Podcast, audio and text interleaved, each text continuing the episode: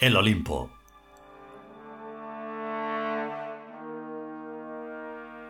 Vigésimo capítulo. Tercera parte.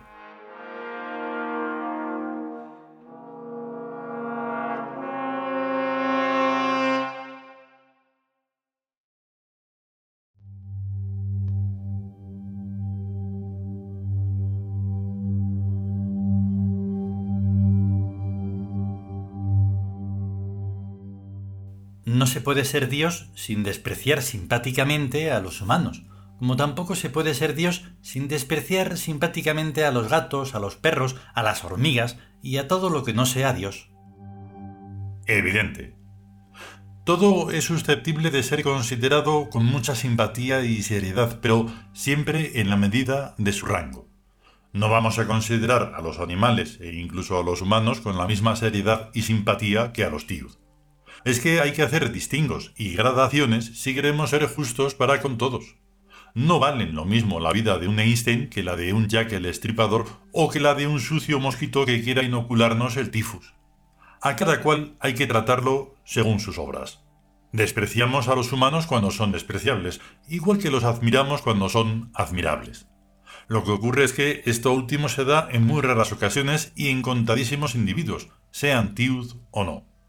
Pero estos humanistas de mierda pretenden que nos traguemos a la humanidad entera y porque sí, por guapos, por lindos, por ser vos quien sois, y sin tener que justificar con algo valioso su presencia y vida en la Tierra. Que se vayan al cuerno. Ya sé que esto suena horrible en sus orejas y que nadie en toda la historia les pidió que le mostraran su razón de ser para vivir. Pues ya iba siendo hora.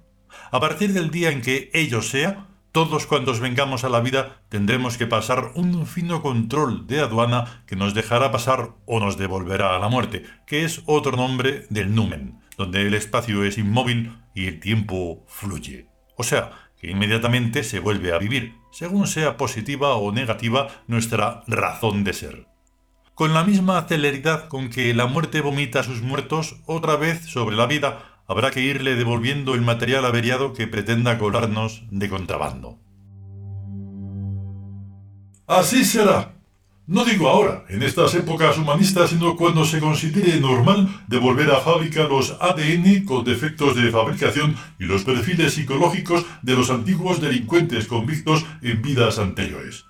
Todo esto consiste en irse acostumbrando poco a poco a la legislación imperial, que es tan sabia como paciente.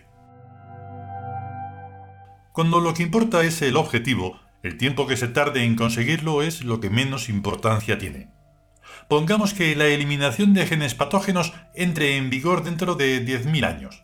A ningún humano de esta presente época le importará ese genocidio ni un simple pimiento, porque a los humanos todo lo que ocurra más allá de su muerte les trae sin cuidado.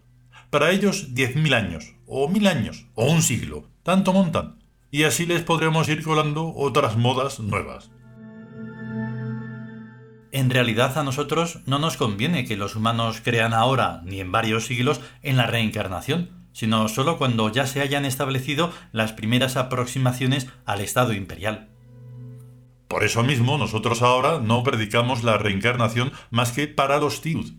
La información es poder, el Tiud que sabe que reencarnará inmediatamente después de su muerte puede confiar sus cosas y su trabajo a quienes tengan la certeza de que continuarán la obra de su espíritu hasta que él vuelva a tener la edad necesaria para tomar de nuevo la dirección de la gestión.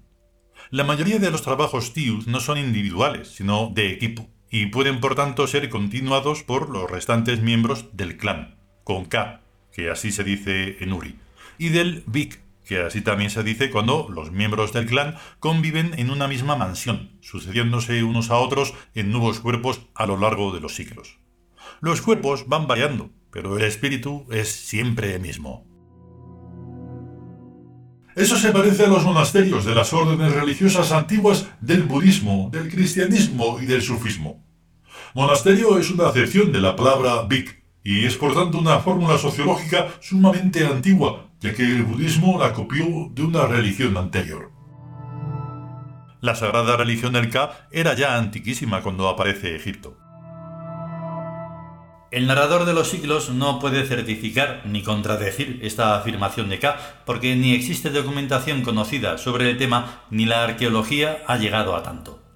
Lo que sí es lógico es que en los cientos de miles de años de la prehistoria hay tiempo más que sobrado para ensayar todas las formulaciones sociológicas existentes y pasadas, y muy probablemente también el monasterio, que en realidad no es más que una tribu no biológica como la de una fábrica o la de una oficina. Cada vez que los Diud superan el nexo animal biológico, que es la familia, cosa que tienden a hacer continuamente ante el menor pretexto, se asocian por afinidades espirituales para la consecución de objetivos trascendentes, como en nuestro actual de ganar dinero para construir un imperio. Tender a la riqueza por integración es tan típico de los Tiud como tender a la miseria por división es típico de los humanos sapiens. el reparto de la riqueza, que dicen ellos. Cuando la riqueza se reparte, deja de ser riqueza. Cuando un tesoro se reparte, deja de ser tesoro.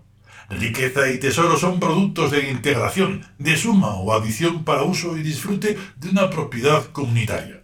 El sí o el no a esta fórmula económica y sociológica es la prueba que califica a un ser humano como tiud o como sapiens. El humano sapiens, como los restantes animales, viven en torno a sus testículos y coge ansiosamente su parte del botín común para alimentar a los hijos que han salido de sus testículos y a la hembra de donde mete su picha. Ese mecanismo, instintivo y animal, es lo que retiene a la humanidad sapiens permanentemente enuncida a la pobreza y a la miseria. Evidentemente, si todos los humanos fueran capaces de sentirse copropietarios de un patrimonio económico común, serían tiud y no humanos, con todo lo que ello significa de control del bien común y por tanto de fomento del trabajo y del control lógico de la natalidad. Los tiud funcionamos siempre dentro del número óptimo, ni uno menos de los necesarios, ni uno más de los suficientes. Ese número óptimo depende de las posibilidades de la función que realiza cada BIC. Esto nuestro va de orgánico, de celular, de ser viviente comunitario que se plasma y va creciendo en el seno del mundo humano. Con lo cual tampoco necesitamos tener hijos, pues cuando el número óptimo se amplía y necesitamos más gente, admitimos otros tiud nacidos de humanos como todos nosotros, algo así como lo que hace la Iglesia Católica, cuyos miembros jóvenes no son hijos de curas y monjas. La Iglesia Católica es una mala caricatura del imperio.